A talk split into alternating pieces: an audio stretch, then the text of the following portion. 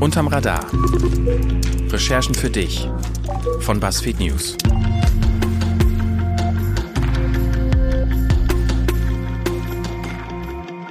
Hallo, hier ist BuzzFeed News. Mein Name ist Juliane Löffler und ich arbeite bei BuzzFeed News eigentlich zu Themen über sexuelle Minderheiten und Feminismus.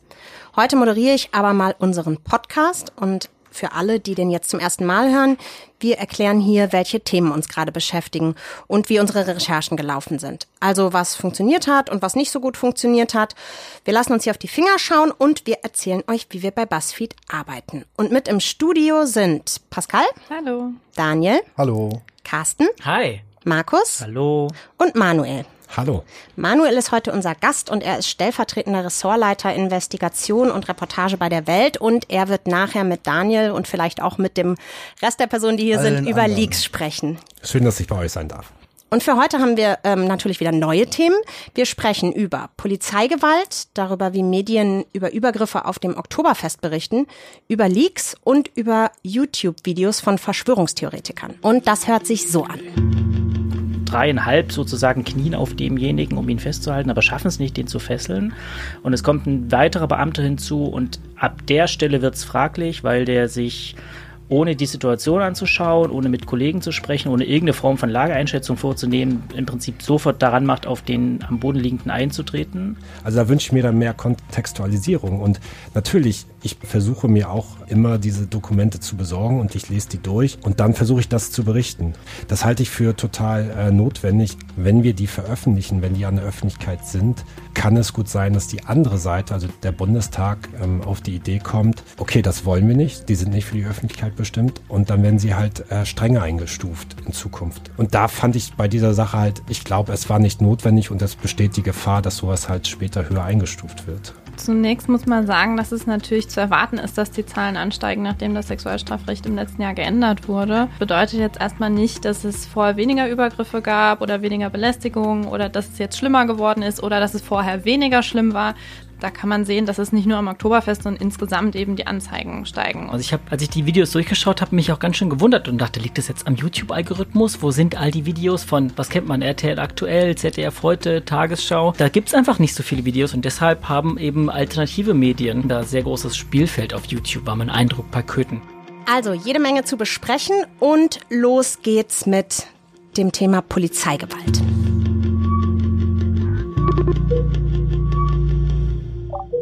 In unserer ersten Geschichte geht's um Polizeieinsätze. Besser gesagt um die Frage, wo Polizeigewalt anfängt. Und es gab kürzlich ein Video, was auf Twitter ziemlich rumging. Darauf sieht man mehrere Polizisten, die in Berlin, nämlich am Cottbusser Tor, einen Mann festnehmen. Und so als Laie draufgeschaut, sieht das ziemlich brutal aus. Also man sieht, wie die Polizei den Mann schlägt, tritt und sich währenddessen drumherum so eine wütende Menschenmenge versammelt, die glaubt, hier wird gerade ein Mensch von der Polizei misshandelt. Und dementsprechend emotional wurde das Video dann eben auch in sozialen Netzwerken geteilt. Markus, ähm, du hast dazu recherchiert. Was war da los? Das war im Prinzip ähm, der Schlussakt einer Personalienfeststellung. Also jemand meinte, einen Fahrraddieb erkannt zu haben. Die Polizisten haben denjenigen dann angesprochen, die Personalien aufgenommen und wollten eigentlich wegfahren und saßen schon im Streifenwagen. Und aus Gründen, die sich keiner so richtig erklären kann, ist derjenige dann nochmal an den Streifenwagen, hat dagegen getreten, geschlagen und irgendwie die Polizisten bepöbelt was denen dann natürlich wenig Möglichkeiten noch lässt. Das heißt, sie wollten denjenigen festnehmen und das gelang nicht so gut. Irgendwann lag er auf dem Boden, ein Beamter drauf, ein anderer hat irgendwie versucht, die Leute auf Abstand zu halten, die sich dann, die Umstehenden, mit dem vermeintlichen Opfer solidarisiert haben, was sich zeigte in Flaschen werfen, Steine werfen, bepöbeln, sehr aufgeheizte Stimmung, also unschön. Und war das jetzt ein Fall von Polizeigewalt oder nicht? Bis zu dem Zeitpunkt eigentlich nicht. Also es gibt natürlich Gewalt, die die Polizei ausübt, aber sie darf es halt auch. Es gibt diesen einen Moment, da sind dann viele Beamte hinzugekommen, dreieinhalb sozusagen knien auf demjenigen, um ihn festzuhalten, aber schaffen es nicht, den zu fesseln. Und es kommt ein weiterer Beamter hinzu und ab der Stelle wird es fraglich, weil der sich ohne die Situation anzuschauen, ohne mit Kollegen zu sprechen, ohne irgendeine Form von Lageeinschätzung vorzunehmen, im Prinzip sofort daran macht, auf den am Boden liegenden einzutreten, auch in Oberkörperregionen. Und das ist jetzt so ein Fall, wo man eigentlich schon sagen muss, also das entspricht nicht dem Ausbildungswissen, so mal ganz zurückhaltend gesprochen. Also ganz grundsätzlich, welche Maßnahmen darf die Polizei denn in solchen Fällen anwenden? Also es gibt dieses Schlagwort vom unmittelbaren Zwang. Das ähm, ist auch geregelt in Landespolizeigesetzen. Im unmittelbaren Zwanggesetz heißt das manchmal auch. Da steht, was die Polizei wann wie darf, wann sie es ankündigen muss, wann nicht. Und da sind so Sachen dabei wie Schmerzgriffe zum Beispiel. Sie darf schubsen, sie darf treten, sie darf dich äh, anbrüllen. Äh, dazu gehört auch Reizstoff, Pfefferspray nennen wir das, der Wasserwerfer. Also das, man kennt diese Sachen alle, äh, Gummiknüppel und so.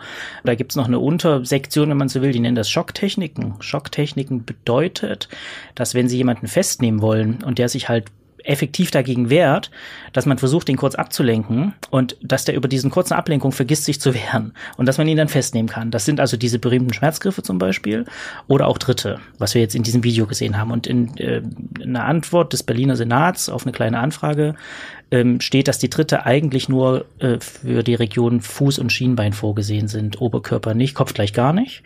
Ähm, und diese Schocktechniken, das ist das, was wir in diesem Video sehen. Und jetzt streitet man sich natürlich heftig darum, durfte das so sein oder durfte das nicht so sein, weil derjenige am Boden liegend hat sich natürlich gegen die Festnahme gewehrt und damit darf die Polizei unmittelbaren Zwang anwenden. Aber ob sie ihn deswegen treten darf und in den Oberkörper, das ist eine andere Frage.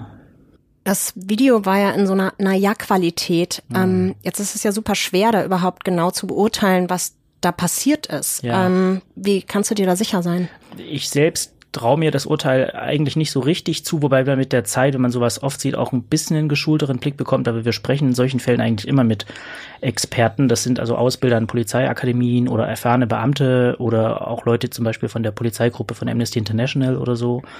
Und die haben dann einen anderen Blick auf äh, die Lage. Und das haben wir in dem Fall auch gemacht. Und ähm, was die uns geantwortet haben, lässt sich zusammenfassen im Prinzip damit, dass sie sagen, sie sehen bei demjenigen, der dort festgenommen werden soll, Zitat, passive Gewalt.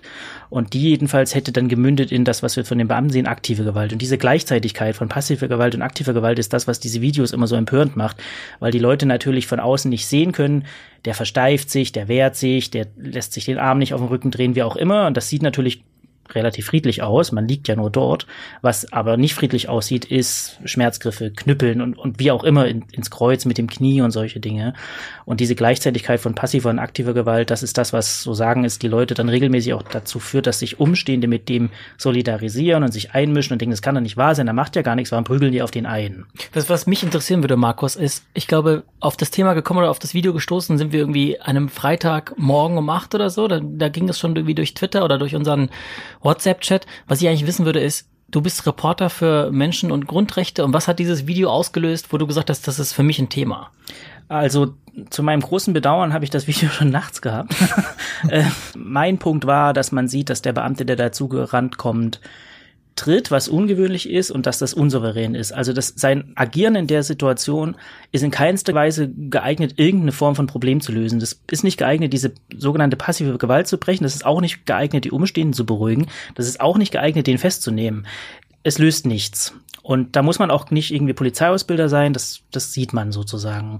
Jetzt haben wir natürlich das Problem, dass ich das nicht einfach so sagen kann, weil ich nicht ausgebildete Polizeibeamter bin ähm, und dass wir Experten brauchen. Äh, idealerweise solche, die wir zitieren können. Und das ist in diesem Metier Polizei, Polizeigewalt fast ein Ding der Unmöglichkeit. Also die reden mit uns, aber die lassen sich nicht zitieren. Mhm. Ähm, das liegt zum einen daran, dass man nicht vorverurteilen möchte. Es gibt auch eine gewisse Korbgeist, so würde ich nicht gehen, aber man, man ist nicht sehr schnell damit, Kollegen zu verurteilen. Mhm.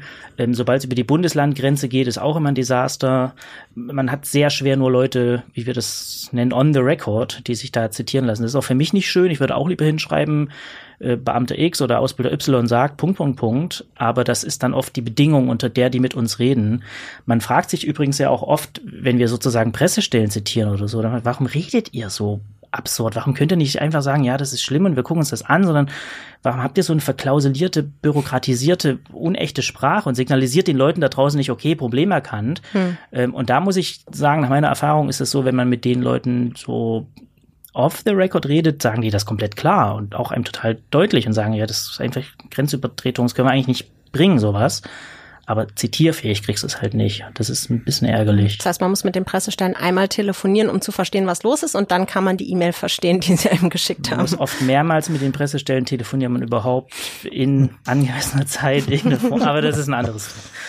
Was, was, was ich noch spannend fand, war, wir haben ja dann an dem Morgen erstmal in unserer WhatsApp-Gruppe und in der Redaktion diskutiert, wollen wir das machen? Ist das ein Thema für uns? Weil es war ja schon verbreitet. Es ist nicht so, dass wir das Video exklusiv hatten, wo wir jetzt irgendwie ein großes Ding draus machen könnten. Hier exklusives Video, Polizist Polizeigewalt-Ding, sondern ähm, es ging mehr darum, was können wir hinzufügen? Und was ich total spannend fand hier war, dass du relativ schnell so eine Rückmeldung von jemandem hattest, der Polizist war, glaube ich, der dann das eingeschätzt hat und gesagt hat, so ja, einerseits so, andererseits so, man muss auch das bedenken. Und das fand ich total spannend zu lesen, diese interne Polizeisicht, das hatte, glaube ich, Pascal auch gesagt, noch jemand anders, dass man mal differenziert mit so einem Video umgeht und wirklich erklärt, was sind die Hintergründe, was darf die Polizei, ähm, so wirklich, wirklich eine andere Qualität von Berichterstattung, weil dieses, guck mal, hier treten Polizisten Menschen, wie schlimm, scheiß Polizei, das hat man ja gefühlt den ganzen Tag auf Twitter hoch und runter gehabt, aber dass man mal so ein zeigt, auch wir gehen mit so einem Thema verantwortlich um, wir können das gut aufbereiten, wir fügen was hinzu, man kann was lernen, wenn man diesen Text liest, das fand ich total spannend und das ist ja auch wichtig in der Beurteilung, investieren wir da jetzt einen Tag oder nicht. Ich frage mich auch oft, was der psychologische Grund ist von so Leuten, sich so überschnell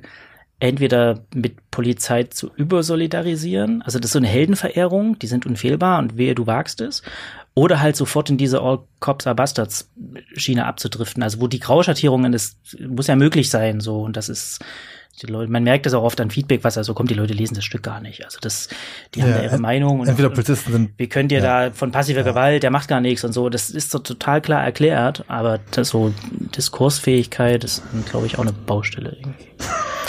Diskursfähigkeit hat Markus mit seinem Text hergestellt und die ganze Geschichte könnt ihr auf BuzzFeed lesen.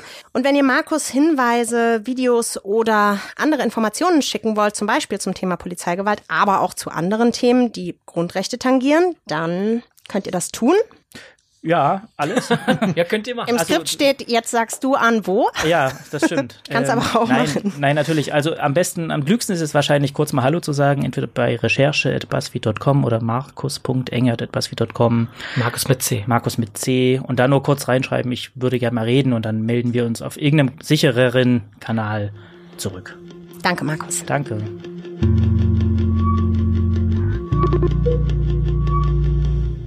Wir kommen zu unserem nächsten Thema. Nicht nur mit unserem Chefredakteur Daniel, sondern auch mit unserem Gast. Und es ist für uns eine Premiere, deshalb freuen wir uns ganz besonders, denn es ist das erste Mal, dass wir einen Gast hier im Studio haben. Manuel Bevada ist bei uns. Manuel ist, ich habe es eingangs schon gesagt, stellvertretender Ressortleiter Investigation und Reportage bei der Welt. Hallo Manuel.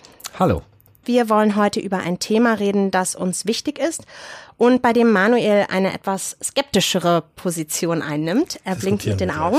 ähm, es geht um das Thema Leaken, also das Veröffentlichen von geheimen Dokumenten durch die Presse, die sie über eine eben geheime Quelle zugespielt bekommen hat. Vielleicht müssen wir erstmal kurz erklären, wie wir dazu stehen. Ähm, Markus, bei dir, so hat Carsten das immer gesagt, hat letzte Woche der Leak-Knopf gebrannt. Ähm, was hast du veröffentlicht und warum? Ähm, letzte Woche war es das Wortprotokoll aus dem Innenausschuss im Deutschen Bundestag, wo der noch Verfassungsschutzchef Maaßen und unser aller Innenminister sich Fragen gefallen lassen mussten zu dieser ganzen Chemnitz-Hetzjagd-Nummer. Davor hatten wir, glaube ich, drei Libyen-Berichte, also wo es um die Situation von Flüchtlingen in diesen libyschen Lagern geht und das sächsische Polizeigesetz, den Referentenentwurf. Genau. Wir hatten ja auch noch ähm, hin und wieder in anderen Geschichten, also wir hatten äh, so ähm, Entwürfe für Gesetze äh, für die dritte Option oder in anderen Bereichen auch schon Geschichten, wo wir Dokumente in Gänze veröffentlichen. Ich frage erstmal ganz grundsätzlich, was spricht denn dagegen, solche Dokumente zu veröffentlichen? Also ich fange vielleicht mal an, du kannst ja gerne mal äh, ja, danach direkt ergänzen. Ähm, also es ist auf jeden Fall so, dass man gucken muss, dass ob man niemanden gefährdet. Ich meine, wenn Dokumente ohnehin im Internet stehen, dann muss man die auswerten, einordnen, lesen, gucken, was da interessant dran ist. Aber wenn Dokumente nicht schon im Internet standen oder irgendwo anders veröffentlicht wurden, dann sind es ja häufig Dokumente, die nicht veröffentlicht werden sollen, die zum Beispiel im Bundestag als geheim, eine der vier Geheimhaltungsstufen geheim gekennzeichnet wurden, wo derjenige, der uns die gibt, sich auch einer gewissen Gefahr aussetzt, weil er sagt, äh, wenn rauskommt, dass ich das weitergegeben habe, dann gibt's Ärger. Wie viel Ärger ist immer die Frage, wie geheim das Dokument war, aber es gibt, könnte auf jeden Fall Ärger geben. Und dass man auf jeden Fall sicherstellt und auch weiß, wie man das sicherstellt, dass es nicht zurückführbar ist auf die Person. Dann muss klar sein, ähm, ist das Dokument überhaupt echt? Ist das gefälscht? Ähm, steht da vielleicht was Falsches drin? Hat jemand was verändert, was in seinem Interesse ist? Also man muss, man kann nicht einfach nur ein Dokument bekommen und das ins Internet blasen, so wie es WikiLeaks eine Zeit lang regelmäßig gemacht hat und äh, dann, dann ist gar nicht klar, sind die Dokumente alle echt. Zweitens werden vielleicht Leute dadurch gefährdet, weil irgendwelche Namen, Adressen, äh, Sicherheitsinformationen veröffentlicht wurden, wo Leute dann drunter leiden, wo die vielleicht dann am Ende auch umgebracht werden, weil sie, weil klar sie haben mit wem zusammengearbeitet, mit dem sie nicht hätten zusammenarbeiten dürfen. All solche Geschichten sind wichtig. Ja, und äh, das glaube ich ist erstmal so die Grundlage. Und dann kommt ja der nächste Schritt, die Frage, sollte man das veröffentlichen? Ist das öffentliche Interesse größer als das schutzwürdige Interesse derjenigen, die in diesem Dokument vorkommen oder das Dokument erstellt? Und das Beispiel, vielleicht fangen wir direkt mit dem Maßenprotokoll an. So, wir mhm. fanden das spannend, das zu veröffentlichen, weil wir gesagt haben, da ist der Wortlaut, über den seit Tagen diskutiert wird, äh, klar nachzulesen. Da kann man äh, eventuell auch nochmal Unstimmigkeiten finden. Da kann man nochmal die, die Diskussion auf ein neues Level heben. Aber gut, da, man kann das auch anders entscheiden. Manuel, du hast nach dieser Veröffentlichung ähm, von diesem Maßendokument Daniel geschrieben und das kritisiert. Warum? Ja, also wir sind auch so mal im Austausch, also insofern war das jetzt nicht sozusagen, hier, hier kommt Einziger jetzt Grund, sich zu melden. die große Protokoll. Ich bin nicht geschockt. Ja, ähm, und ich glaube, wir sind da auch schon sehr auf einer Seite. Ich meine, bei uns, wir setzen auch viel auf Recherche, auf äh, natürlich haben oftmals geheime oder vertrauliche Dokumente, haben einen großen Wert für die Öffentlichkeit. Ähm, ich fand es in diesem Moment tatsächlich so ein bisschen fragwürdig. Das eine war für mich dann bei der Abwägung, bringt man die Maßendiskussion mit diesem Protokoll tatsächlich auf eine notwendige Stufe, so auf eine weitere notwendige Stufe. Dann das zweite ähm, dabei, was kann ich durch das Leaken oder was kann ich als Journalist damit mehr für die Öffentlichkeit tun, als dass ich Beteiligte frage. Da glaube ich halt auch, dass alles, was da drin steht, kann man durch das Befragen von Beteiligten herausfinden. Und das Dritte ist halt, dass ich halt schon glaube, dass, und das war dann der Punkt, beim Abwägen, dass natürlich, wenn solche Dokumente, die ja ähm, nicht wirklich einen großen Geheimhaltungsgrad haben, wenn wir die veröffentlichen, wenn die an der Öffentlichkeit sind, kann es gut sein, dass die andere Seite, also der Bundestag, ähm, auf die Idee kommt, okay, das wollen wir nicht, die sind nicht für die Öffentlichkeit bestimmt und dann werden sie halt äh, strenger eingestuft in Zukunft. Und das wiederum führt dazu oder kann dazu führen, das will ich immer nur sagen, so mögliche Sachen, dass halt solche Dokumente vielleicht irgendwann dann nachher nicht mehr einfach so rausgeschickt werden, sondern sie liegen vielleicht in der Geheimschutzstelle. Das heißt, man muss da hingehen und dadurch die Verwaltung oder halt der Bundestag, die damit arbeiten, das wird halt für die Schwere für die Mitarbeiter. Und an sich ähm, wollen wir ja jetzt nicht sozusagen den, die Demokratie so angreifen, dass man, dass man Probleme, dass die Probleme hat beim Bearbeiten oder beim Abarbeiten ihrer dringenden Sachen. Und da fand ich bei dieser Sache halt, ich glaube, es war nicht notwendig und es besteht die Gefahr, dass sowas halt später höher eingestuft wird. Ja. Hm. Ich halte den Punkt für total nachvollziehbar. Ich bin mir nicht so sicher, ob wir, das ist vielleicht eine unfaire Vokabel, aber wir in so einem vorauseilenden Gehorsam sozusagen uns selbst schon beschneiden sollten, wenn es noch gar nicht nötig ist. Ich sehe den Punkt, dass man vielleicht dann härter einstuft oder schneller einstuft, aber ich glaube, bin eher auf der Seite, dann müssen wir damit dealen, wenn es soweit ist.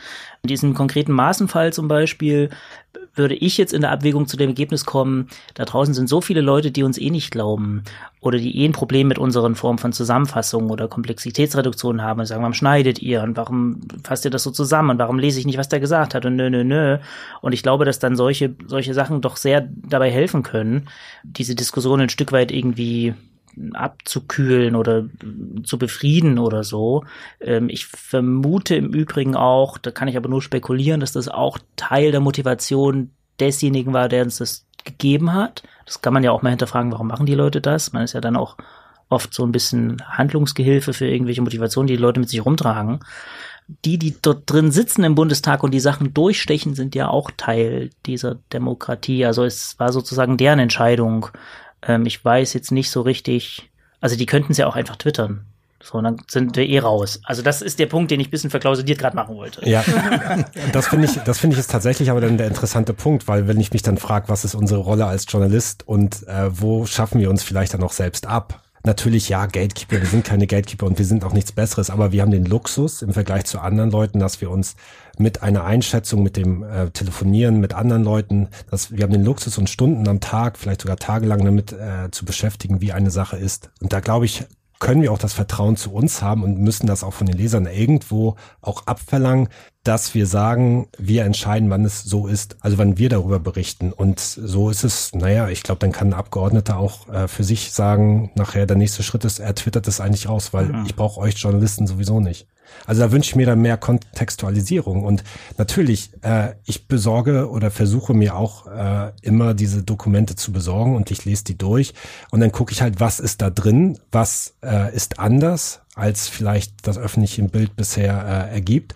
Und dann versuche ich das zu berichten. So, das ist, das halte ich für total äh, notwendig, aber diesen Schritt finde ich diskussionswürdig. Was ich nur ganz kurz sagen wollte, ist, dass ich wichtig finde zu betonen, dass wir natürlich was ich gerade mit dem Wikileaks-Beispiel so ein bisschen gemacht habe, wir versuchen natürlich beides zu machen, dass man sagt, wir machen die Einordnung und veröffentlichen das Dokument zusätzlich, so als zusätzlichen Bonus quasi, also dass man nicht einfach nur das Dokument rausbläst, bin ich komplett bei dir, dann ist natürlich die Frage, wann veröffentlicht man es zusätzlich, wann nicht, aber dass die Einordnung stattfinden muss, denke ich, ist, ist völlig klar. Gab es denn Recherchen oder Dokumente, die du hattest, bei der am Ende das Nicht-Veröffentlichen die bessere Entscheidung war? Ich glaube, das ist genauso unklar wie dieses, äh, das, das, das andere. Ansonsten bin ich, glaube ich, da total bei euch, dass ich denke eher, das Veröffentlichen ist meistens das Bessere als das andere, so weil auf der Seite stehen wir dann auch eher ich hatte auch diese lange Auseinandersetzung mit dem wissenschaftlichen Dienst, ob diese Gutachten öffentlich sind. Das habe ich nie eingesehen, warum diese nicht öffentlich sind, weil es total absurd ist. Man vielleicht nochmal kurz zu sagen, dafür. es gibt genau. einen wissenschaftlichen Dienst, der für den Bundestag Gutachten erstellt in bestimmten politischen Fragen, die sehr aufwendig sind, sehr gut oft, die dann aber alle geheim blieben und nur für den Bundestag äh, waren. Und da hast du gesagt, das geht so nicht. Genau, und da haben wir per IFG geklagt und die sind jetzt für alle da. Und also ich sehe das auch total so, dass es notwendig ist. Aber auf der anderen Seite sehe ich halt auch, und ich mache halt viel im Sicherheitsbereich, wo du mit vielen Leuten sprichst, alle Sachen, die sie dir sagen, sind halt meistens irgendwie ein Verstoß gegen eine Dienstpflicht.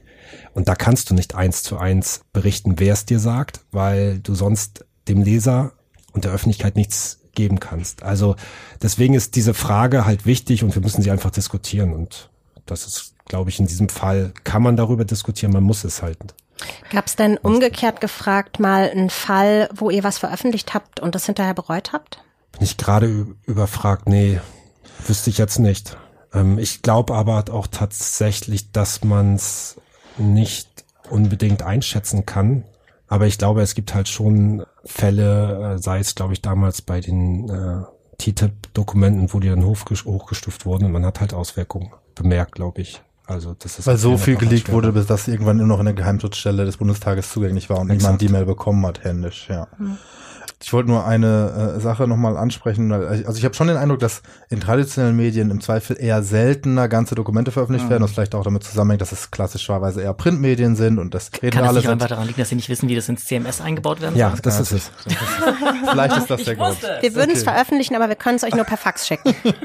Ruft bitte an. Aber mit einem frankierten Rückumschlag ja. würde es auch funktionieren. Genau. Unabhängig von den technischen Problemen frage ich mich tatsächlich, ähm, also ich habe immer das Gefühl, das war bei Korrektiv schon so, das ist jetzt bei BuzzFeed ähm, so, dass wir eine der Redaktionen sind, die am häufigsten Sachen vielleicht oder äh, tendenziell eher Sachen veröffentlichen als traditionelle Redaktion, was sicherlich auch eine, was wir über Journalismus denken, das steht sicher auch dahinter, aber ich, ich frage mich trotzdem, warum nicht von Jahr zu Jahr mehr Redaktionen anfangen, Dokumente zu veröffentlichen. Kannst du da irgendwie, hast du das, hast du da ein Gefühl für oder? Nö, da stehe ich total bei euch auf der Seite. Also wir haben auch einen Blog, wo wir dann regelmäßig mal wieder Sachen veröffentlichen, also dann auch Originaldokumente. Ähm, es gibt sicherlich auch, glaube ich, teilweise ähm, Dokumente, wo man sagen kann, die berichtet man, also die veröffentlicht man vielleicht später, weil tatsächlich ähm, in dem Moment äh, sie vielleicht äh, andere Auswirkungen haben können und man es nicht genau äh, sehen kann. Und später äh, ist die Zeit halt drüber gegangen. Sie sind immer noch relevant, aber vielleicht nicht mehr so relevant. Also ihr habt das ja auch teilweise, wenn ihr euch mit Libyen äh, beschäftigt, ähm, das sind ja auch äh, Vorgänge, die teilweise dann Monate eigentlich zurückliegen, vielleicht die Einschätzung, aber natürlich relevant sind, weil es ein Prozess ist, weil die Annäherung Libyen und EU ja einfach seit Jahren da ist und einfach sozusagen äh, zu diesem Zeitpunkt war eigentlich schon klar, wie es ist und trotzdem ist die EU diesen Schritt weitergegangen. Das ist natürlich relevant. Ähm, Manuel, du hast gerade angesprochen, viele Gespräche, die du führst, sind schon an sich vom Informationsgehalt Verstöße gegen die Dienstpflicht. Und ich würde gerne nochmal über dieses Thema Quellenschutz reden. Also weil das ja ein ganz zentrales ähm, Thema ist beim Thema Leaken. Also wie schützt man die Person, von der die Information kommt? Und ich frage das jetzt mal so ganz einfach für die Personen, die nicht als JournalistInnen arbeiten oder eben wenig Erfahrung damit haben.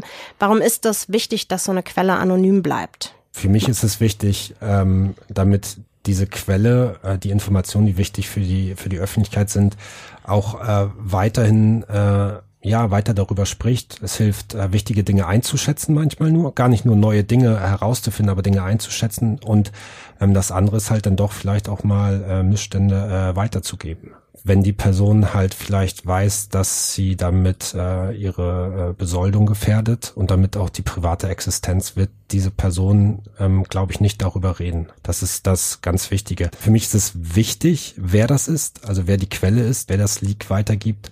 Das ist ja auch im elektronischen Zeitalter nicht immer ganz so einfach. Aber die Absicht dahinter, wer mir was warum sagt und warum jetzt oder wer mir was warum weitergibt, ist für mich eigentlich wichtig. Und ich glaube, ich habe in meinem bisherigen journalistischen Leben einmal, es gibt eine Quelle, mit der ich zusammengearbeitet habe per Mail, die ich nicht persönlich kenne, wo ich nicht mir wenigstens die Gedanken machen könnte, warum gibt mir diese Person das jetzt?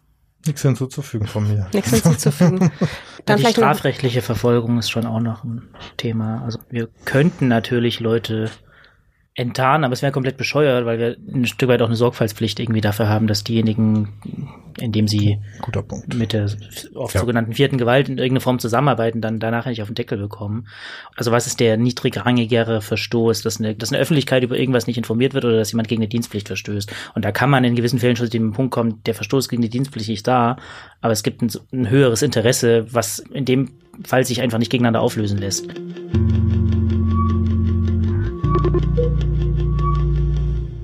Unsere dritte Geschichte ist im weitesten Sinne eine MeToo-Geschichte. Derzeit läuft noch das Oktoberfest. Ich glaube noch vier Tage. Rund um das Oktoberfest kommt es jedes Jahr zu sexuellen Übergriffen. Das äh, wiederholt sich immer wieder und zur Vergewaltigung. 2017 zum Beispiel gab es 67 Anzeigen wegen sexualisierter Übergriffe und das sind ungefähr doppelt so viele wie im Vorjahr. Und äh, die Frage ist, wie zur Hölle kann das eigentlich sein? Und das hat sich auch das Sat1 Frühstücksfernsehen gefragt. Und dann haben sie eine Sendung zu dem Thema gemacht.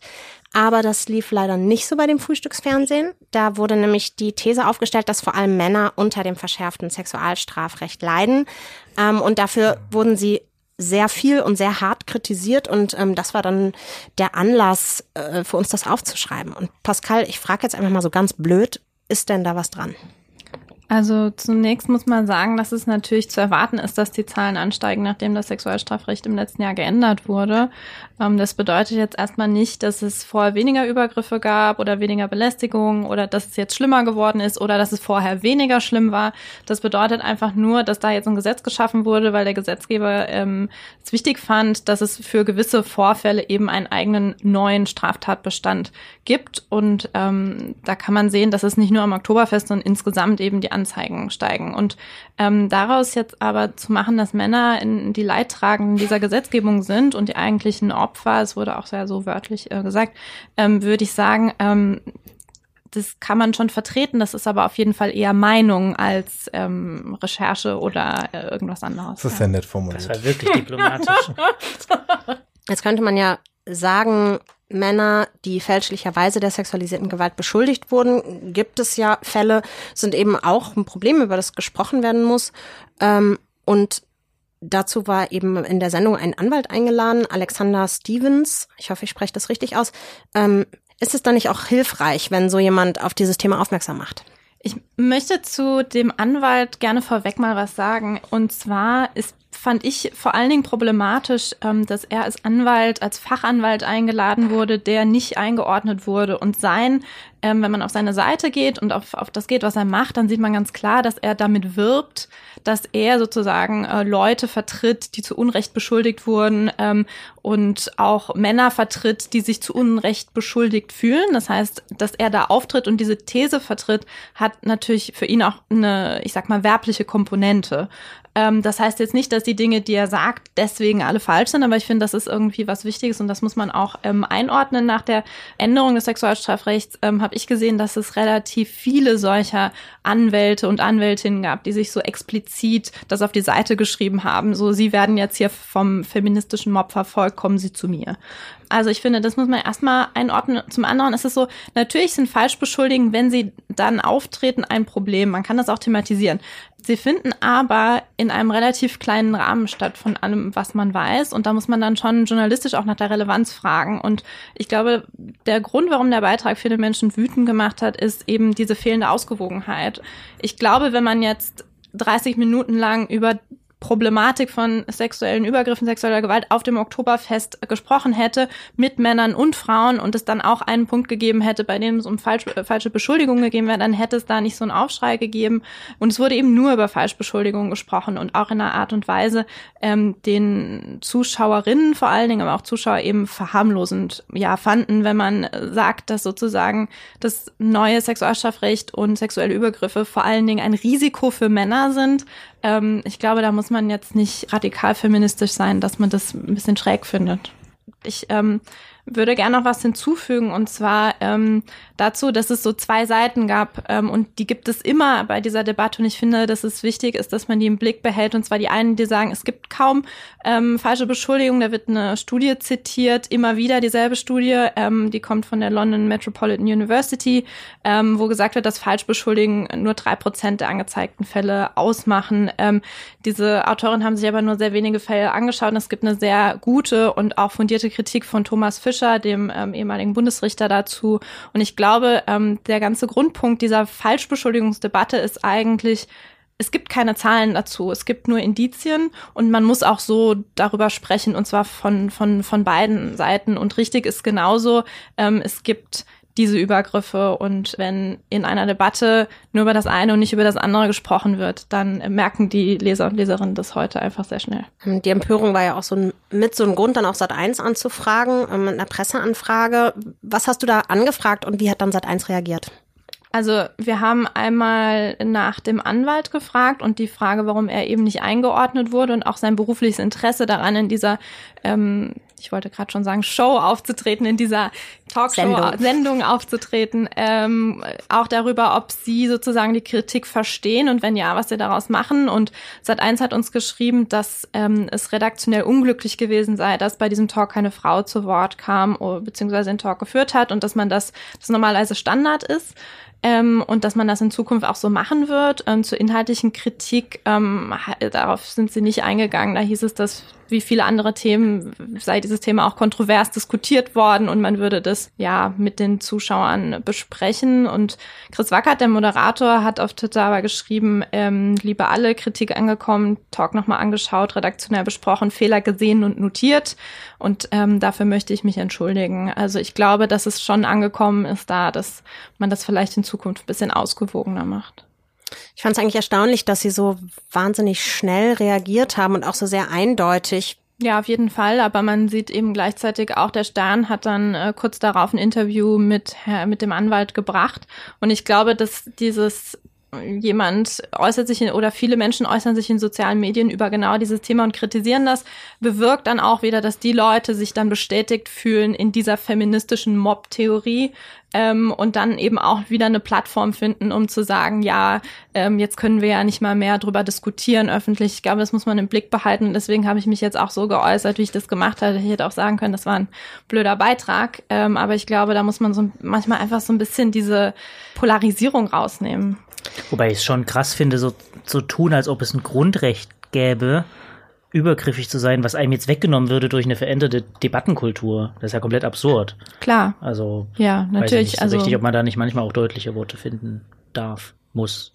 Pascal ist bei uns Schwerpunktreporterin für sexualisierte Gewalt und wenn ihr sie erreichen wollt, um ihr Hinweise, Feedback, sonstige Informationen zu schicken, könnt ihr das tun unter pascalmüller@buzzfeed.com oder ihr schreibt ihr auf Signal oder WhatsApp. Achtung, jetzt kommt eine Handynummer 0157 584 73789. Carsten, du recherchierst zum Thema Desinformation, ähm, vor allem in diesem Internet.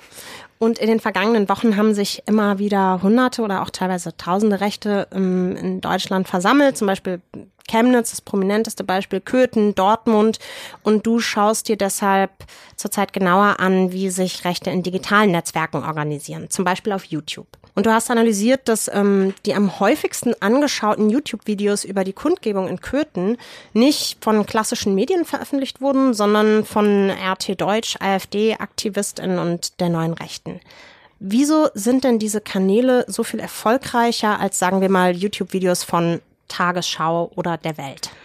Dafür müsste es erstmal Videos von der Tagesschau oder anderen klassischen Medien auf YouTube geben. Also ich habe, ähm, als ich die Videos durchgeschaut habe, mich auch ganz schön gewundert und dachte, liegt das jetzt am YouTube-Algorithmus? Wo sind all die Videos von, was kennt man, RTL aktuell, ZDF heute, Tagesschau? Du kannst ja mal raten, wie viele Videos ich vom ZDF gefunden habe. Wie viele? Null. Es gibt keine. Es Null? gibt keine vom ZDF zum Thema Köthen auf YouTube. Und ähm, deswegen, wo keine Videos sind, kannst du auch keine schauen. Und die Videos, die ich gefunden habe, zum Beispiel von der Tagesschau, ähm, das waren einfach so Schnipsel aus den Tagesschaufilmen, die einfach jemand, ich habe keine Ahnung, ob das überhaupt ein legaler Account war, aber die werden einfach so zweitverwertet. Ähm, und von der Welt gab es nur so ähm, Videos von da, das waren eher so Nachrichtenfilme, ähm, und die waren auch, ich glaube, alle Videos waren unter 50 Sekunden lang. Wo ich gefragt habe, hat da jemand Snapchat mit YouTube verwechselt? Aber so, da gibt's einfach nicht so viele Videos und deshalb haben eben alternative Medien ähm, und eben diese Art von Aktivisten da sehr großes Spielfeld auf YouTube, war mein Eindruck bei Köthen. Ich habe außerdem ähm, den Datenanalysten Ray Serrano mit in die Recherche einbezogen oder er hat schon zu Chemnitz eine solche Recherche gemacht und dann habe ich ihn angehauen und gesagt, hey, wenn du sowas ähnliches zu YouTube ähm, Auswertungen zu Köthen machst, lass uns doch super gerne connecten und verbinden. Ich würde da super gerne drüber berichten. Und dann haben wir die, ähm, haben wir die Analyse gemacht und äh, nachdem er mir die ersten Auswertungen geschickt hat, habe ich auch ihn über WhatsApp ähm, Messenger ähm, gefragt, warum er glaubt, dass ähm, alternative Medien so stark auf YouTube sind. Und das war seine Antwort. First, I think there is a moment which is a bit like a data void, right? There's this period of time between when an incident happens and serious journalists are busy checking their facts before publishing. You know, that moment is empty. And certain elements of society fill that gap with content that usually doesn't care about the truth or facts. You know, and YouTube promotes that kind of content through its recommendation system. And second, you know, I think YouTube is a rather natural fit for the alt-right. It's a platform that has lax community standards, which content creators are still careful to skirt around. You know, it's easy to find other like-minded YouTube personalities who you can host shows with and promote. And the audience is usually primed to hear the messages that you're promoting, precisely because YouTube is one of the few platforms that will host their perspectives. Ray sagt also, Journalisten brauchen einfach auch Zeit. Die fahren irgendwo hin, fahren dann zurück, werten das Material aus, machen dann Fact-Checking und das dauert eben einfach länger, als äh, wie wenn du kein Fact-Checking betreibst und eben die Unwahrheit im Internet sagst. Und was er auch sagt, ist, dass man auf YouTube aufgrund des Vorschlag-Algorithmus eben viel schneller Menschen findet, die so ähnliche Ansichten haben wie du. Carsten, hast du denn eine Erklärung dafür, warum zum Beispiel die öffentlich-rechtlichen so wenig auf YouTube vertreten sind? Haben die da einfach nicht ihr Zielpublikum oder woran liegt das? Ich habe bei denen angefragt, äh, unter anderem am, äh, bei der ARD und beim ZDF. Und mein Eindruck ist so ein bisschen, ähm, dass, dass, dass es so ein schwarzer Fleck in ihrer Strategie ist. Also es gibt schon eine Strategie, also es gibt ja auch einen Rundfunkstaatsvertrag und all das, das kann man ja auch nachlesen. Aber das, wenn man das ZDF fragt, warum gibt's von euch keine Videos zu Köten auf YouTube, sagen die, Zitat, Allerdings hat das ZDF nicht den Auftrag, das Gesamtprogramm oder den Nachrichtenbereich auf die Ausspielung auf Drittplattformen hin zu konzipieren. Mit Angeboten auf YouTube werden lediglich die eigenen Programme beworben. Und dann kann man jetzt sagen, das ist eine Strategie, zu sagen, wir machen nur alles in unseren Mediatheken, aber ich glaube, was vielen nicht bewusst ist, dass es eben dazu führt, dass Plattformen wie YouTube, wo Leute eben nach Nachrichten gucken, dass das eben so ein Tummelbecken ähm, von Verschwörungstheoretikern und neuen Rechten geworden ist. Ähm, ich habe auch bei der ARD gefragt, da ist auch eine ähnliche Antwort. Die sagen halt, hey, für YouTube haben wir Funk und die machen da Inhalte und die ganzen klassischen ähm, Marken äh, der ARD haben wir einfach beschlossen, die finden einfach in unseren Mediatheken statt. Kann ich mal schnell reingrätschen? Über mhm. welche Größenordnung reden wir denn? Also wie viel Reichweite holen solche Videos dann? Die Videos von RT Deutsch haben ungefähr zusammengenommen 600.000 Views und auf dem zweiten Platz war jemand mit 100.000 Views. Also RT Deutsch hat so das Sechsfache von dem zweiterfolgreichsten zu, zu YouTube. Und hm. ähm, ich habe die Videos von RT Deutsch sind gar nicht so viele, also unter zehn auf jeden Fall mir angeschaut. Und was mir dabei aufgefallen ist, ähm, ist, dass die Videos von RT Deutsch sehr, sehr, sehr, sehr, sehr, sehr Show Don't Tell sind. Also es gibt ein Video, zum Beispiel kommt nur eine Umfrage drin vor. Wir haben Menschen aus Köthen gefragt, was denken sie über die Proteste? Und ungeschnitten einfach die einfach eine Umfragentöne, wo jemand sagt, er ist dafür oder ist dagegen oder findet das blöd oder ist ihm egal oder ich will eigentlich nur zum Supermarkt. Und das andere Video war einfach nur im Prinzip Rohmaterial irgendwie von diesen Demos und ein Video noch, ähm, wo, wo eine Frau quasi eine, ähm, eine Ansprache oder eine Rede hält, ohne Kommentar, kein Report. Es ist jetzt keine russische Propaganda, wo du das Gefühl hast, da steht jemand und sagt dir, was du zu denken hast. Das war ganz viel einfach vor Ort Material und davon einfach viel. Inwiefern waren das denn jetzt Falschinformationen oder einfach nur gezeigt, was da ist und sehr selektiv gezeigt? Ich hatte bei den Videos, die es da zu Köthen von RT Deutsch gibt, nicht das Gefühl, dass es sich da um äh, Falschinformationen oder sogar bewusste Falschinformationen handelt, weil vieles von den Videos, die sie haben, waren einfach quasi Sachen vor Ort oder Videos von vor Ort, die einfach gezeigt haben, was da los ist. Ich hatte nicht das Gefühl, dass es subjektiv geschnitten oder eingeordnet wurde. Und ähm, ich habe auch den Chefredakteur von, von RT Deutsch gefragt, warum er glaubt, dass seine Videos so erfolgreich sind. Und er selbst sagt, dass sie es ihr Ziel ist, möglichst neutral zu berichten und möglichst alle Leute da vorkommen zu lassen. Und bei Köthen, ähm, und bei Köthen hatte ich das Gefühl, dass, ähm, dass da, da habe ich jetzt keine Zahlen zu, aber wenn du das Köthen eingibst und siehst dann diese Videos, dann kommst du diesen Strudel von vorgeschlagenen Videos und dann kommst du in deren, die Kommentarfelder dazu sind auch sehr einfach voll von Menschen, die dann wieder Links zu anderen Verschwörungstheorien posten. Und ich habe eher das Gefühl, dass sie bei, bei Köthen jetzt, ich habe da nicht jeden Fall untersucht, aber bei Köthen waren sie so eine Art ähm, Sprungbrett in so eine YouTube-Welt von ähm, ne, auch russischer Propaganda. Und so Leute, die einfach ihre Meinung sagen, ähm, das finde ich ist die eine Seite dieser, dieser, deswegen lassen die Plattformen das ja auch drauf, weil Meinungsfreiheit und Leute sollen das drauf posten. Was ich an der Geschichte ganz spannend fand, war, dass das die einzigen, dass das das einzige Meinungsfeld war, was es da gab zu YouTube. Es gab niemanden, der da äh, das eingeordnet hat und gesagt hat, hey, da gibt's ganz viel Quatsch im Internet und das stimmt überhaupt nicht, sondern wenn du halt bei YouTube Köten eingibst, kriegst du Verschwörungstheorien. Wahnsinn. Ich frage mal ganz ketzerisch, ist es nicht dann auch ein Versäumnis, ich sage jetzt mal von öffentlich-rechtlichen eben diese Plattform auch zu nutzen, um da dem sozusagen eine alternative Berichterstattung entgegenzusetzen?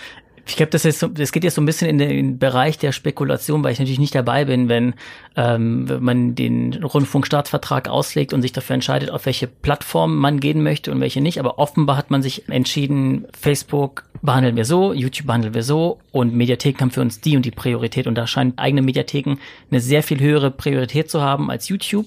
Und so ist es dann passiert, dass eben deren Nachrichtenvideos auf deren Mediatheken stattfinden und eben nicht auf YouTube. Und ich glaube, das geht an der Wirklichkeit vorbei, wie Menschen Nachrichten konsumieren. Ja, ich glaube, das ist der eine Teil. Ich würde aber auch gerne noch einwerfen, Markus und ich waren ja in Köthen und in Chemnitz, dass das Problem, glaube ich, schon vorher passiert. Also man merkt schon, man ist auf diesen Demonstrationen und was funktioniert da? Da funktionieren Livestreams, da funktionieren kurze Videos, die wir direkt auch als Reporter und als Medium teilen. Ähm, was nicht funktioniert, ist, ähm, öffentlich-rechtliche stellen sich hin, produzieren einen Beitrag, der dann dann viele, viele Stunden und teilweise einen ganzen Tag später gesendet wird. Und das glaube ich, wie du gerade sagst, es geht sozusagen schon in der Produktion an den Bedürfnissen der Leser völlig vorbei. Und wenn es dann natürlich RT Deutsch gibt, die ungeschnitten und damit natürlich mit viel weniger Aufwand oder irgendwelche YouTuber, die wir da auch getroffen haben, das einfach sehr, sehr schnell umsetzen können, dann wird es einfach, werden diese Dinge schneller zur Quelle der Information werden. Es ist ja auch nicht zu Unrecht, dass viele dieser Demonstrationen ähm, von Leuten über Martin Kauls Twitter-Account gesehen werden und angeschaut werden und diese Leute dann später dieselben Ausschnitte nochmal in der Tagesschau oder beim ZDF sehen. Also ich glaube, da ist wirklich so, ein, so eine riesige Lücke, von der ich glaube, dass sie für die öffentlich-rechtlichen auf lange Frist wirklich gefährlich wird. Auch zu Köthen habe ich mir zum Beispiel auch auf, auf YouTube den Livestream der Epoch Times angeguckt, obwohl ich niemals Sachen von denen konsumieren würde, aber das war halt ein Livestream, der war da, die haben sich einfach mitten in die Demo gestellt, haben einfach abgefilmt, wer da läuft. Ich wollte sehen, wer da rumläuft trifft, weil er ja vor Ort war und ich saß im, im Büro oder zu Hause am Laptop. So, und das sind halt, das sind die einzigen Angebote, die dann in dem Moment zur Verfügung stehen. Und wenn ich dann während die Demo läuft nach Köthen gucke und da sind nur drei Videos und zwei davon sind von RT Deutsch und dann werden die natürlich auch hochgerankt wahrscheinlich dann. Also bei, bei RT Deutsch glaube ich, hat mich einfach auch berührt, einfach diese Metaebene zu sehen. Aber ich finde, die Herausforderung ist ja dann auch, sozusagen schnell zu sein mit der Berichterstattung sicherlich, aber das eben auch doch irgendwie einzuordnen und eben nicht einfach nur drauf Fall, zu halten. Das total. fängt ja schon an bei, was für eine Überschrift setzt man über so einen, über so einen Livestream, ja? Redet man dann von, von Rechten oder von Nazis oder, oder von Rechtsradikalen oder redet man von einer Demo, ja? Ähm, da fängt es ja schon an, wo man sozusagen journalistisch einordnen muss und sagen muss, wie nenne ich das jetzt eigentlich, was ich hier gerade beobachte? Und ähm, dann ist es eben natürlich fatal, wenn Personen sind, die im Zweifelsfall gar keine journalistische Ausbildung haben, ähm, wenn, weil sie einfach YouTube-Blogger zum Beispiel sind und ähm, andere Oder Leute von Rastor TV, die haben wir auch sehr häufig getroffen. TV. Aber ich glaube auch, das ist ein wichtiger Unterschied. Also das Draufhalten, die Emotion ist erstmal gut, erregt Aufmerksamkeit, genauso wie Falschinformation wissen wir oftmals einfach schnell draußen ist und äh, schnell Bahn zieht und das Wichtige für uns Journalisten ist halt eben der Schritt zurück und auch nochmal gucken einzuordnen. Wir sind halt zwar immer einen Schritt langsamer, aber ich glaube, da müssen wir halt irgendwie gucken, ja, das ist halt irgendwie unsere Aufgabe und da müssen wir Vertrauen auch zu den Leuten da draußen haben, dass die halt vielleicht auch manchmal ein bisschen nachdenken und nicht nur die erste, den ersten Schwall irgendwie der Emotionen nehmen und danach handeln. Die Hoffnung habe ich auch, aber wir hatten einen Moment in Köthen, das, den fand ich ein bisschen bezeichnend. Ähm, da stand einer von denen und hat gestreamt aus der Demo und wurde dann aus der Demo heraus angepöbelt. Ey, verböse dich hier, Systempresse. Und dann kam ein anderer, der so sagte, O-Ton, nee, nee, der gehört zu uns. Das heißt, die checken schon sehr genau, wer jetzt mit welcher Konnotation da irgendwie steht. Und irgendwie zeigt dieser Moment auch, dass da Leute laufen, die an dieser Analyse und sachlichen Einordnung gar kein Interesse mehr haben. Also es ist total komisch, warum dort mit Vorsatz sozusagen sich abgespalten wird von Leuten, die einfach nur zusammenfassen. Ja, also ich glaube, da, was man da vor Ort sehen kann und was sich wahrscheinlich auch auf YouTube zeigt, ist so der ich sag mal, Krieg der Bilder oder der mhm. Kampf der Bilder, ähm, der, da sind wir mittendrin. Also wir werden ja auch selbst gefilmt und über uns wird ja auch in Livestreams gesprochen, während wir daneben stehen und selbst filmen. Also das ist wirklich so eine Situation, wo ich sagen muss, das ist ganz schwer damit umzugehen.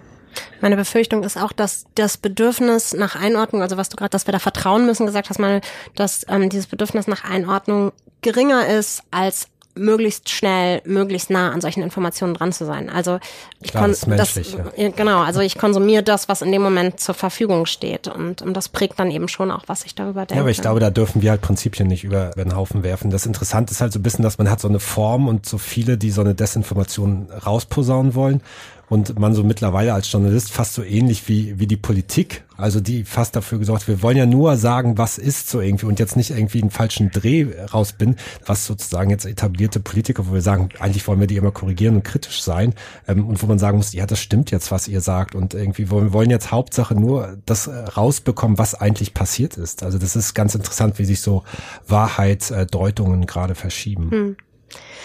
Die Analyse zu rechten Netzwerken auf YouTube könnt ihr bei uns auf der Webseite lesen, auf Twitter, auf Facebook. Und wenn ihr Carsten kontaktieren wollt, dann könnt ihr das tun unter carsten mit k, carsten.schmel at buzzfeed.com. Und jetzt sind wir schon fast am Ende ähm, vom heutigen Podcast, fast, weil eine Sache fehlt natürlich noch weil man nach außen natürlich immer gerne so tut, als wäre alles shiny, glossy, sehr schick. Aber ähm, das natürlich nicht ganz stimmt, sprechen wir am Ende jeder Folge darüber, was bei uns schiefgelaufen ist oder was zumindest anders gelaufen ist, als wir uns das vorgestellt haben.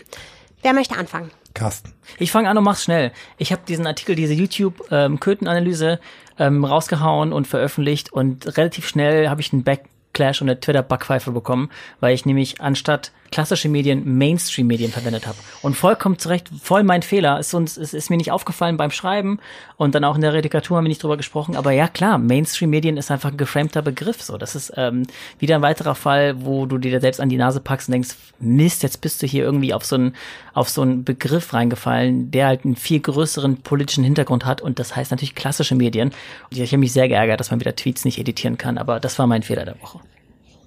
Ich mach mal weiter, weil das quasi auch mein Fehler schon war, weil ich es beim, beim äh, Redigieren nicht überall rausgenommen habe. Ich habe es ein, zwei Mal rausgenommen, aber nicht überall, weil man es mittlerweile überliest, so häufig wie man es liest, auch wenn es äh, ein rechter, äh, geframter Begriff ist. Äh, mein Fehler der Woche oder mein Problem, mit dem ich gerade so ein bisschen äh, kämpfe, ist, ähm, es gibt vorweg, es gibt, finde ich, mal zwei Arten, an Geschichten ranzugehen. Die eine ist, man findet eine Person, die eine spannende Geschichte hat und recherchiert zu der und erzählt diese Geschichte und versucht zu gucken, ob das auch mehr Personen so geht und ein größeres Problem ist. Oder man überlegt sich andersrum und sagt, hey, das ist ein gesellschaftlicher Bereich, der ist, könnte problematisch sein. Ich rede mit ein paar Experten, ich gucke, ist das wirklich ein Problem? Und das ist im Moment in der Recherche, in der ich stecke, äh, so, dass ich genauso an diese Geschichte rangegangen bin und bin jetzt dabei, mit Menschen zu sprechen, die dieses Thema betrifft und habe quasi viel zu wenig Zeit eingeplant, viel zu wenig Zeit investiert, viel zu wenig mit diesen Menschen bisher gesprochen, viel zu wenig die persönliche Geschichte dieser Menschen äh, quasi recherchiert und bin jetzt total hinterher und müsste eigentlich schon viel weiter sein und, und habe quasi unterschätzt, wie sehr man doch investieren muss in dieses, dieses Beispiel, was jetzt die große Struktur erzählt. So, lange Rede, kurzer Sinn, äh, Time Management. Pascal. Ja, Äh, mir fällt es irgendwie gerade sehr schwer, Geschichten fertig zu machen. Äh, ich fange seit ungefähr vier Wochen tausend Sachen an und trotz unserer sehr guten Priorisierungskonferenz ähm, sehr gut. fällt es mir immer noch sehr schwer, jetzt nach eins nach dem anderen abzuarbeiten, weil, glaube ich, in meinem Bereich Dinge auf mich zukommen und dann aber vielleicht mal ein, zwei Wochen nichts passiert und dann muss man in der Zeit natürlich trotzdem irgendwas arbeiten. Das heißt, man kann nicht sagen, ich mache jetzt die eine Geschichte und dann die nächste Geschichte, wie man sich das so schön vorstellt, sondern am Ende Ende hat man dann doch wieder drei oder vier Geschichten, die parallel funktionieren. Und ich arbeite dran. Meine Erkenntnis ist ja immer der erste Schritt zur Besserung oder sowas. Gibt es also einen Spruch? Ja, ich hoffe, es wird besser, aber ich glaube es nicht. Ich schließe mal an an das, was Pascal sagt, weil es mir ähnlich geht. Ich habe eine Geschichte, an der ich gerade arbeite und da ähm, ist ein sehr krasser Fall von so homofeindlichem Mobbing oder Stalking, beides, der über Jahre ging und ähm, ich weiß wahnsinnig wenig über den Täter und ähm, jedes Mal, wenn ich neu ansetze, an dieser Geschichte weiterzuarbeiten oder die weiterzuschreiben, merke ich, dass ich eigentlich zu wenig Gegengewicht zu dieser Opfergeschichte habe, um zu erklären, wie das alles kommt. Und ähm, das ist super schwierig, weil es sich in dem Fall auch um ein ähm, laufendes rechtliches Verfahren handelt. Das heißt, ähm, da bekomme ich überhaupt keine Informationen im Moment von der Polizeistaatsanwaltschaft oder vom Amtsgericht. Ähm, was heißt, man muss versuchen, sich auf anderen Wegen diesen Täter zu erschließen. Und das ist eine ähm, Herausforderung, zu der ich jetzt ein paar neue Ideen habe seit unserer sehr guten Konferenz heute Mittag. Ähm, aber ja, es ist so eine Lücke in der Berichterstattung, die wahnsinnig schwierig ist zu schließen und die ist irgendwie ja erschwert, an dieser Geschichte zu arbeiten, weil sie dadurch einfach nicht so richtig rund wird, wenn man immer das Gefühl hat, naja, aber die wichtigste Seite fehlt, nämlich warum hat der Täter das gemacht? Ich begreife mich einmal mehr als äh, Föderalismusopfer in dieser Woche. Nein, also äh, meine nächste äh, Geschichte, die ich machen werde oder in der ich schon sehr lange sitze, äh, beschäftigt sich mit der automatischen Kennzeichenerfassung. Da stehen in ganz Deutschland Geräte rum, die alle Autokennzeichen einlesen und mit verschiedenen Beständen abgleichen. Und ich wollte gerne wissen, wo, wie viel, wie oft geht das schief, wie oft wird da fehlerhaft gemeldet und so und habe komplett aus dem Auge verloren, mal wieder, wie irre das ist, wenn du mit 16 Bundesländern und einer Bundesebene und das ist eine Katastrophe. Und ich war ich habe mich selbst am Anfang nicht klug strukturiert, was jetzt zur Folge hat, dass meine Tabelle gar keinen Sinn mehr ergibt, mein Mailverlauf ergibt keinen Sinn mehr. Es sind so Mail-Threads, wo du total lost bist. Und ich habe zwischenzeitlich komplett die Übersicht verloren, wer wann schon geantwortet hat und wer nicht. Und musste mich, das hat sehr viel Zeit gekostet, mich selbst wieder zu organisieren und auf Spur zu bringen. Und darüber ärgere ich mich, denn es ist mir schon mehrfach so gegangen und ähm, ich habe es dann damit wahrscheinlich auch nicht anders verdient. Manuel, möchtest du auch etwas aus deinem Arbeitsalltag erzählen? Ich hatte jetzt Zeit zum Überlegen. Ich sag jetzt drei Fehler. Wow. Das, das eine ist, äh, ich habe einen äh, Kaffeetermin vergessen gehabt, was ich wirklich schlimm finde, weil Kaffee trinken für uns Journalisten das Wichtigste ist. Und ich musste nachfragen, wann ist eigentlich dieser Termin. Das zweite war das, der Erdogan-Besuch, wo ich finde, wir hätten so ein journalistisches Lagezentrum drumherum bilden sollen. Das ist so ein typisches Ding. Man weiß, das wird riesengroß irgendwie auf allen Ebenen und wo wir mit unserem Bereich, das muss man halt einfach abdecken. So, das kann man beim nächsten Mal besser machen, weil solche Dinge passieren. Und äh, das dritte ist dann tatsächlich etwas, äh, was, was immer das, das Problem ist, dass äh, ich glaube, man alle müssen jede Woche sich sagen, wir müssen mehr über Geschichten reden und irgendwie Sachen zur Seite schieben und über Geschichten reden und redigieren und äh, andenken und ähm, ja, das ist aber so, kann man jede Woche als Fehler sagen. Aber es wird immer gut, wenn man sich dran hält. und dann klappt's nie. Ja. Vielen Dank fürs Zuhören und für euer Interesse an unserem Podcast Unterm Radar. Wenn ihr uns immer automatisch hören wollt, dann könnt ihr das ganz einfach machen. Und zwar, indem ihr diesen Podcast abonniert. Es ist sehr einfach. Es kostet nichts. Und ihr könnt das tun bei Apple Podcasts, bei Google Podcasts und bei allen anderen auch. Ähm, ihr könnt unseren Podcast natürlich auch bewerten, zum Beispiel mit fünf Sternen. Ähm, das, das rät euch eure unabhängige Redaktion von BuzzFeed News. Und wenn ihr uns kontaktieren wollt, zum Beispiel um uns Informationen oder Feedback zu schicken, dann könnt ihr uns schreiben. Auf Facebook heißen wir buzzfeed.de News und auf Twitter buzzfeednews.de. Ich möchte einen Witz darüber machen, aber es geht nicht, weil wir schon zu viele Witze darüber gemacht haben. Und wenn ihr uns was Vertrauliches schicken wollt, dem wir nachgehen sollten, dann sagt am besten erstmal kurz Hallo unter recherche at buzzfeed.com. Wir sind in ungefähr zwei Wochen wieder da und bis dahin wünschen wir euch einen guten Start in den Herbst. Bleibt gesund. Ciao. Tschüss. Tschüss. Tschüss. Unterm Radar. Recherchen für dich von BuzzFeed News.